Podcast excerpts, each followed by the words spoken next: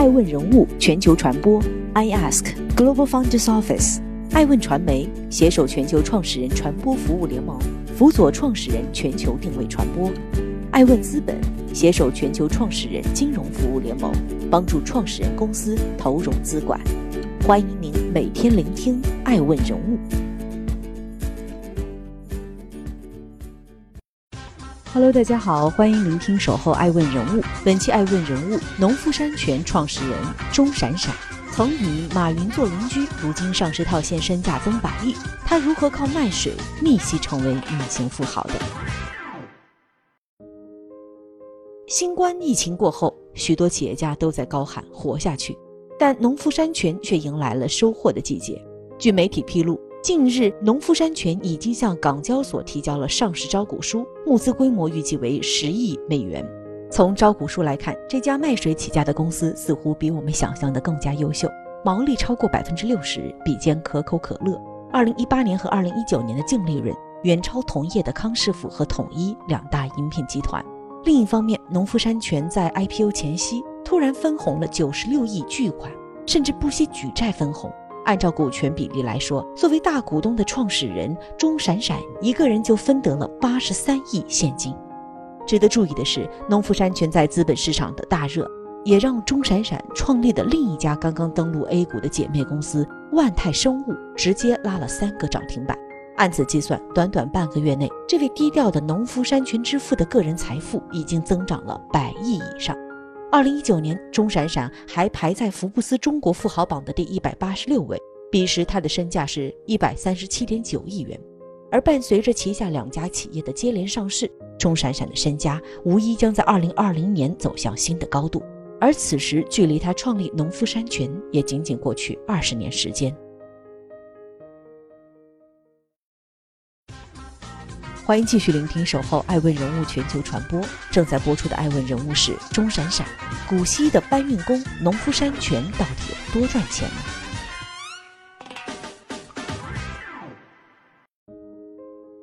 农夫山泉的招股书披露前，可能很少有人知道，卖水竟是如此暴利的一个行业。二零一七年到二零一九年，农夫山泉的收入分别为一百七十四点九一亿元。二百零四点七五亿元和二百四十点二一亿元，年复合增长率为百分之十七点二，远远高于中国同期软饮料行业百分之五点八以及全球软饮料行业三点一的增速。从二零一九年的数据来看，包装饮用水已收入一百四十三点四六亿元，占比百分之五十九点七。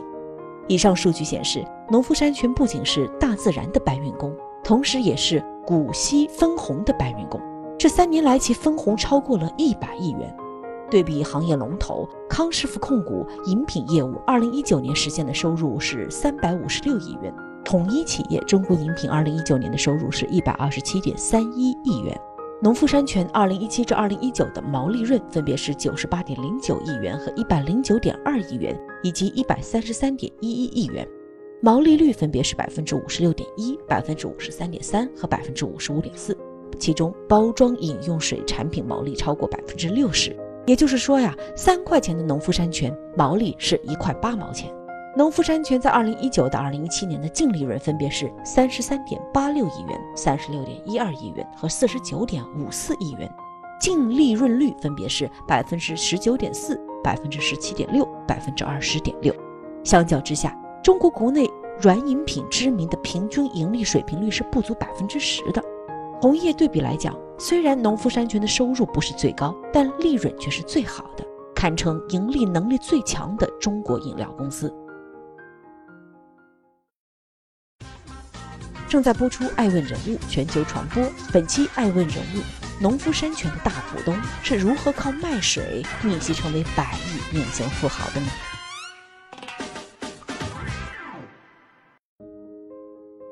他做过泥水匠，做过记者。最终变成了商人，也种过蘑菇，养过鳖，卖过水，有构思，懂策划，更懂推广，商业个性独具一格的他，最后成了百亿隐形富豪。他就是农夫山泉和养生堂背后的大 boss，也是中国企业家中最会玩广告的卖水大亨钟闪闪。一九五四年出生的钟闪闪，来自于一个传统的知识分子家庭。他在报社做过五年的记者。一九九三年创办了养生堂有限公司，朵儿胶囊、养生堂龟鳖丸都是他打造出来的品牌。一九九六年，他在杭州创立了农夫山泉股份有限公司，而这一年他已经四十二岁，典型的大器晚成。国内的一些知名饮料都是他打造出来的。农夫山泉在中国的饮用水行业占到了百分之二十五的份额，在世界饮用水市场位列三甲。从市场份额来看，国内饮用水行业老大非农夫山泉莫属了。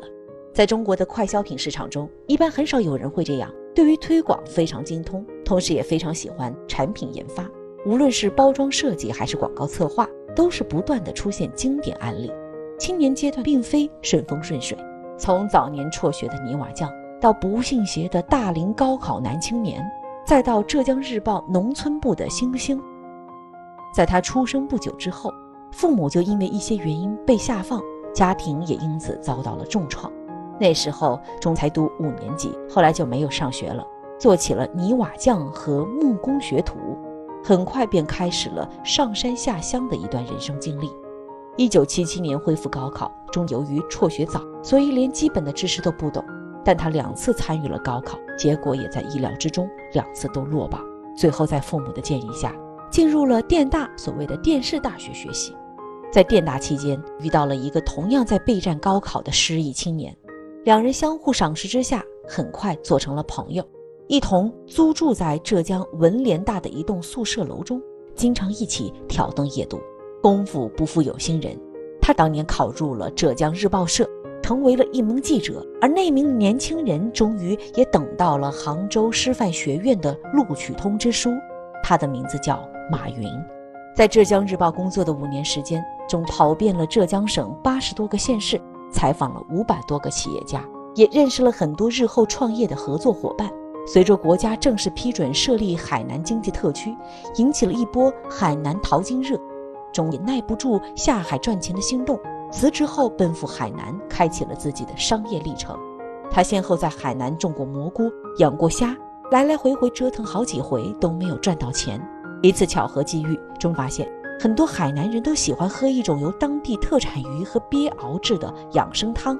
由此启发，他成立了海南养生堂药业有限公司，很快研制出了养生堂鱼鳖丸，进军保健品行业。在不到短短一年时间卖到全国，他成功赚到人生的第一个一千万。但他很快意识到，鱼鳖丸不是一个能长久发展下去的产品。但真正转折在一九九一年，彼时他成为了娃哈哈口服液的代理商。这次经历让钟意识到了饮料行业的高利润，也为他后来创立农夫山泉埋下了伏笔。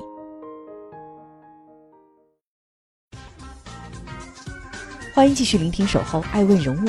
本期爱问人物：营销天才如何创意百亿财富帝国的？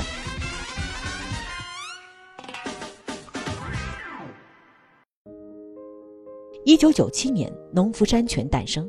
这时正值家乐福等大卖场在中国一线城市跑马圈地，农夫山泉在这一过程中抓住机会，不跟风推出了充斥市场的低档纯净水，而是深挖城市消费者需求。当时仲还亲自提笔写下了农夫山泉的第一个广告语：“农夫山泉有点甜。”一九九九年，农夫山泉宣布。不再生产纯净水，转而全部生产天然水。为此，又写下了一句脍炙人口的广告语：“我们不生产水，我们只是大自然的搬运工。”但也因此，农夫山泉一夜之间得罪了国内整个饮料行业，尤其以娃哈哈为首，联合起来对其进行抵制封杀，开启了声势浩大的水战。而这一战就是很多年啊，直至二零零七年，娃哈哈和达能纷争之下分身乏术。康师傅和农夫山泉登顶之战终于拉开，农夫山泉以水测试发起攻势，康师傅则以降本增效的保守方式取得胜利。但好景不长，康师傅被曝水源门事件，市场份额暴跌，这个看似已经结束的战争又迎来巨大转机。二零一零年，胡建及其领导的 IT 团队为农夫山泉搭建起一套终端管理系统平台。管理触角直接由一级经销商扩展到零售门店，甚至直达终端消费者，实现对渠道终端的绝对控制和科学管理。二零一二年，农夫山泉瓶装水成功问鼎全国第一，从此之后长居榜首，独领风骚。正所谓流水的别人铁打的冠军。这一年，农夫山泉正式确立了在其瓶装水世界的统治地位。由于忙于水战，农夫山泉不断推陈出新，扩充边界。二零零三年，农夫山泉推出全世界第一款含果粒的果汁饮料——农夫果园系列混合果汁饮料，再创“喝前摇一摇”的经典广告语。自此之后的几年，公司相继推出尖叫、水溶 C 一百。力量地维他命水、东方树叶等多款爆款产品，可以说农夫山泉的发展史缩影，把消费品行业底层逻辑体现得淋漓尽致。产品、品牌和渠道到底哪个为王？农夫山泉不做选择，而是全部都要。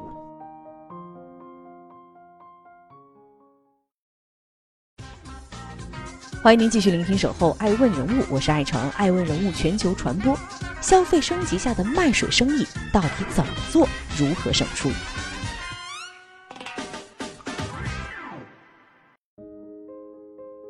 尽管农夫山泉一路开挂，大开四方，但中也曾遭遇过一些危机，其中最致命的就是水源地危机。从二零零九年开始，农夫山泉最为核心的是千岛湖水源就被公众指出不适合饮用，只适合于工业用水。二零一三年，农夫山泉被指出水中出现了黑色不明物。随后，公司回应，黑色不明物是矿物盐析出。二零一八年，农夫山泉打算在新西兰购置水源地，没想到因害怕有被挖空风险，此举遭到了万人抵制。而随着我国居民对生活饮用水品质的追求，矿泉水的消费也一再打开新的市场。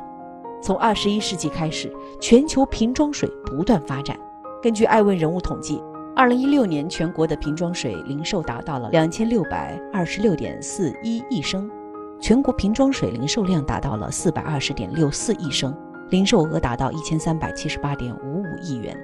二零一六年，中国瓶装水市场品牌份额最大的是华润怡宝饮料有限公司的怡宝品牌，其零售量市场份额达到百分之九点六，零售额市场份额达到了百分之六点八。其次是农夫山泉股份有限公司的农夫山泉品牌，其零售量市场份额达到百分之八点七，零售额市场份额达到百分之七点五。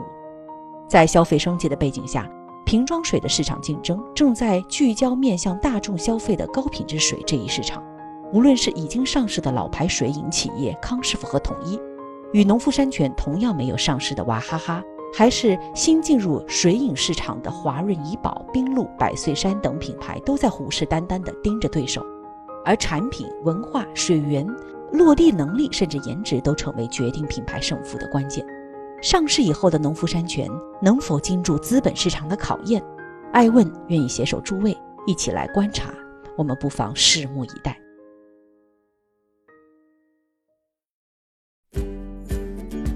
更多顶级人物，欢迎关注每周五晚七点半北京电视台财经频道，每周六晚十一点海南卫视，同步在学习强国 APP 直播。更多完整内容，欢迎关注爱问官网 iask-media.com。更多精彩内容，也可以搜索爱问人物抖音号 iaskleaders。